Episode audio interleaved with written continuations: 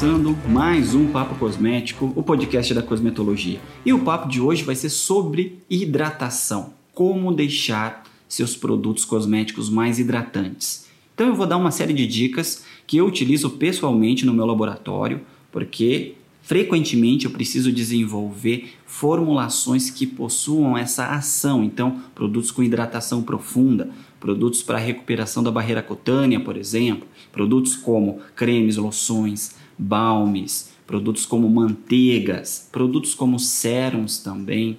Enfim, vou passar então uma série de dicas que eu utilizo com frequência, porque dessa forma você vai conseguir levar essa propriedade tão importante que é a hidratação para suas formulações também. Basicamente, para criar formulações hidratantes, eu utilizo três abordagens sobre ingredientes. Então, seria como três categorias de ingredientes diferentes que, quando combinadas, fornecem muita hidratação para a formulação. A primeira categoria que eu gostaria de destacar para você é a categoria dos formadores de filme e também produtos oclusivos. Então, ingredientes que fazem oclusão, criam barreira e formam filme. Esse é o primeiro tipo de ingrediente que eu gostaria de destacar para você. Então, são produtos que vão evitar ou menos ou ao menos minimizar a perda de água transepidermal, que é a perda de água da pele para o ambiente, então formando uma barreira. Vou citar agora para você alguns exemplos. Eu poderia passar várias horas falando de várias opções que o mercado possui, mas eu vou dar destaque para você em algumas classes, algumas das principais classes. A primeira classe de agentes filmógenos, formadores de filme, são os óleos vegetais. Então, os óleos vegetais são extremamente utilizados para isso. Eles conseguem fornecer então essa leve camada, esse filme fino sobre a pele, fazendo com que essa pele fique mais protegida. Além dos óleos vegetais, nós temos também, é claro, os óleos sintéticos.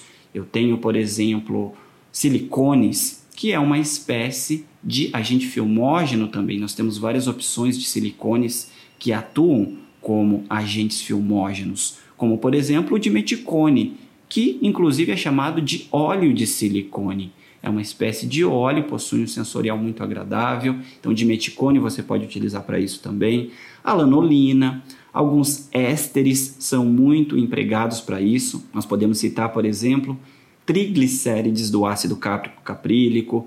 Nós temos também manteigas, manteigas vegetais de uma forma geral, e eu não posso deixar de citar, é claro, a manteiga de karité, que é uma das minhas preferidas. Então, a primeira categoria de ingredientes que eu gostaria de destacar para você é essa categoria dos agentes filmógenos, agentes oclusivos. A segunda categoria que eu destaco para você é a categoria dos umectantes, que é uma categoria que atua de forma diferente. O umectante não vai formar um filme sobre a pele, mas os umectantes são componentes higroscópicos, então eles são capazes de reter água na pele, reter água fazendo com que a pele fique mais úmida.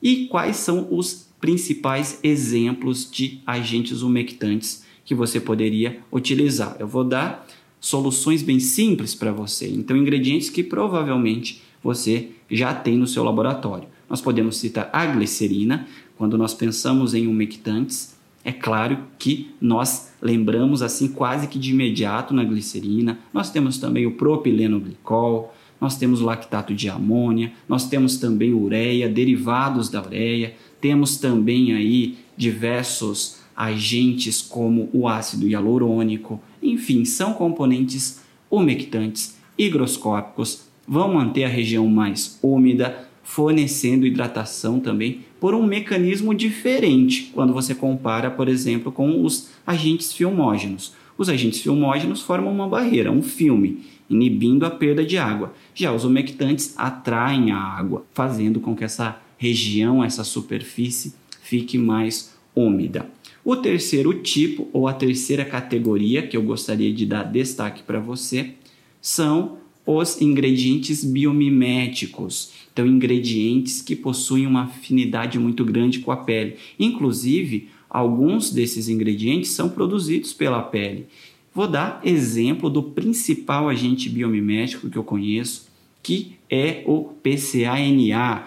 Então, o PCA de sódio, PCA-NA é muito utilizado, inclusive tem uma matéria-prima no mercado, um produto no mercado que é uma solução com 50% de PCA-NA, que é o Agidil NL50. Então, o Agidil NL50 é uma solução a 50% aí de PCA-NA que você pode utilizar a partir de agora.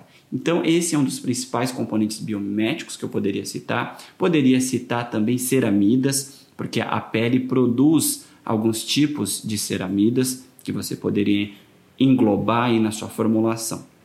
E fazendo a combinação desses três tipos de abordagens, você vai conseguir criar produtos hidratantes muito mais sofisticados, muito mais equilibrados, porque você tem a ação do filmógeno, a ação do umectante e a ação do biomimético, criando aí formulações excelentes para diversos tipos de situações, ações terapêuticas, então cuidado de uma pele que precisa de recuperação, cuidado de uma pele mais fragilizada, uma pele ressecada, você consegue com ingredientes simples, como você acabou de ver, fazer um trabalho excelente e criar formulações sensacionais. Estou chegando ao fim. Eu gostaria de te lembrar que o Papo Cosmético está disponível também nas plataformas digitais. Não se esqueça de seguir para não perder nenhum episódio. E se você ainda não conhece o meu Instagram, vai lá e me segue, Kleber Barros Oficial, porque lá eu compartilho muito conteúdo, faço também uma série de lives. Então você vai poder aprender mais sobre cosmetologia, nós poderemos bater um papo e você com certeza vai enriquecer aí a sua carreira com todo esse diálogo. Esse foi o Papo Cosmético de hoje. Se você gostou, compartilhe com os amigos. Um abraço e até o próximo episódio.